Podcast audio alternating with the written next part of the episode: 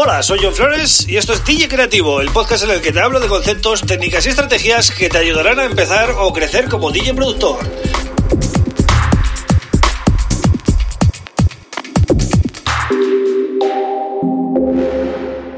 Hola, bienvenido, bienvenida a DJ Creativo. Mi nombre es John Flores este es el episodio número 108 del podcast. Bien, hoy voy a hablar de cómo plantear un remix, cómo afrontar un remix, ¿no? Un, hacer una versión de un tema que no es tuyo no es nada fácil si lo haces a nivel profesional. Si lo haces a nivel, bueno, voy a probar, voy a, voy a, voy a experimentar, pues lógicamente ahí no tienes presión. Pero cuando mm, quieres hacer un remix profesional a alguien, pues la cosa cambia, ¿vale? Tienes que pensar muy bien dónde te metes y si eso que te están ofreciendo pues tiene sentido para ti y puedes darle tu toque personal a ese tema. Eh, es muy frecuente, ¿no? Pues eh, cuando fichas por algunos sellos que te manden algunos temas mmm, que han sido hits dentro del sello para que tú hagas tu remezcla. Lo que pasa es que no todos los temas se adaptan perfectamente a lo que tú haces. Entonces, a veces es un compromiso más que otra cosa. Porque igual te mandan pues, temas que no te apasionan realmente y dices, bueno, pues voy a hacer el remix por no quedar mal con ellos y a ver lo que sale, ¿no? Por eso quería hacer esta reflexión aquí en el podcast, ¿no? El tema de los remixes es más viejo que la gripe, es decir, esto viene de hace muchos años ya y es más, hay muchos temas que mejoran gracias a los remixes. O sea, el original está bien, pero luego todo el mundo pincha más los remixes, ¿no? Y le dan otro toque más, más enérgico, porque a veces, si eliges bien a los remixers, pues consigues ese, ese efecto.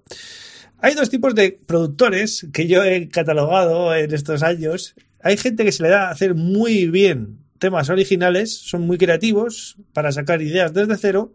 Y luego hay otros otro tipo de productores que no se le da tan bien hacer temas originales, pero en cambio remezclando son buenísimos. Y les pide remixes todo el mundo porque eh, tema que tocan, tema que le consiguen dar un rollo que funciona, ¿vale? Para la pista. También, lógicamente, hay un tercer eh, tipo de productores que se defienden bien tanto haciendo originales como remixes, aunque esto es eh, difícil, ¿eh?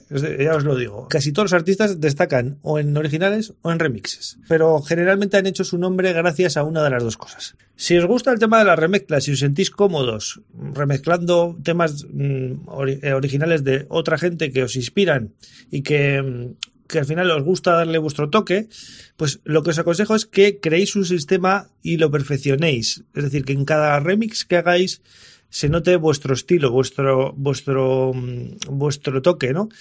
Y que sea reconocible.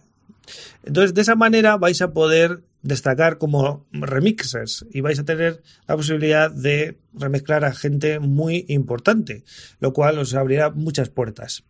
Y luego a la hora de aceptar trabajos también pensarlo mucho. Si os están ofreciendo eh, remezclar un tema que no encaja con lo vuestro, pues mm, deberéis aprender a decir que no, siempre con educación y saliendo de la situación lo mejor posible, pero no podéis remezclar todo lo que os, todo lo que os ofrezcan y sobre todo debéis intentar rentabilizar vuestro tiempo y eso, eso se hace eligiendo muy bien los temas que vas a remezclar porque mm, van a tener un gran marketing detrás cuando lo saques o lo que sea, ¿no? Otra cosa, Imaginaros que ya habéis aceptado el remix, os mandan las pistas y os ponéis a hacerlo y no, no sale. Es decir, no sale, no fluye, no, no, por lo que sea, pues ese, esa idea se os ha atascado y pues no sale nada decente, no sale nada que esté al nivel vuestro, ¿no? Al, al que soléis tener.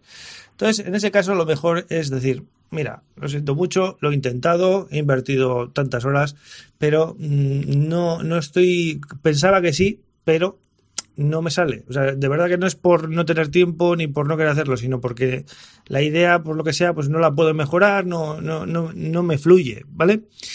Y se lo decís a la persona y al final os quitáis ese peso de encima porque no merece la pena que invirtáis tiempo en una idea que por lo que sea no, no encaja con vuestra manera de componer o igual es un tema muy bueno, original, pero vosotros no sabéis darle el, vuestro toque en ese, en, en, ese caso, ¿vale?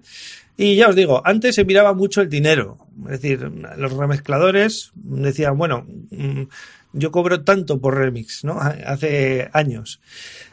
Yo hoy en día lo plantearía básicamente a nivel marketing. Es decir, ¿quién me está pidiendo el, el, remix? ¿Qué marketing tiene? ¿Qué fuerza tiene en sus redes sociales? ¿Qué acciones va a llevar a cabo para darlo a conocer? ¿En qué me puede beneficiar a mí? Y si todas esas preguntas tienen una respuesta clara y que va hacia el objetivo que vosotros os habéis marcado, pues adelante.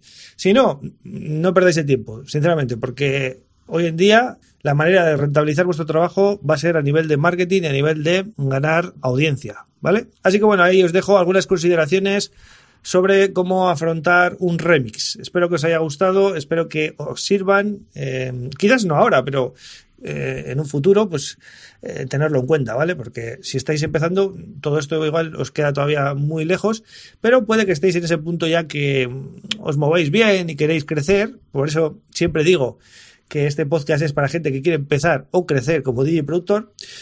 Y eh, pues estas cosas os vienen bien en, este momento, ¿no? Así que nada más, suscríbete al podcast en cualquiera de los podcatchers, Spotify, Apple, Google o también en el canal de YouTube, ¿vale? Si me sigues en el canal de YouTube, pues simplemente ya vas a tener todos los episodios al día.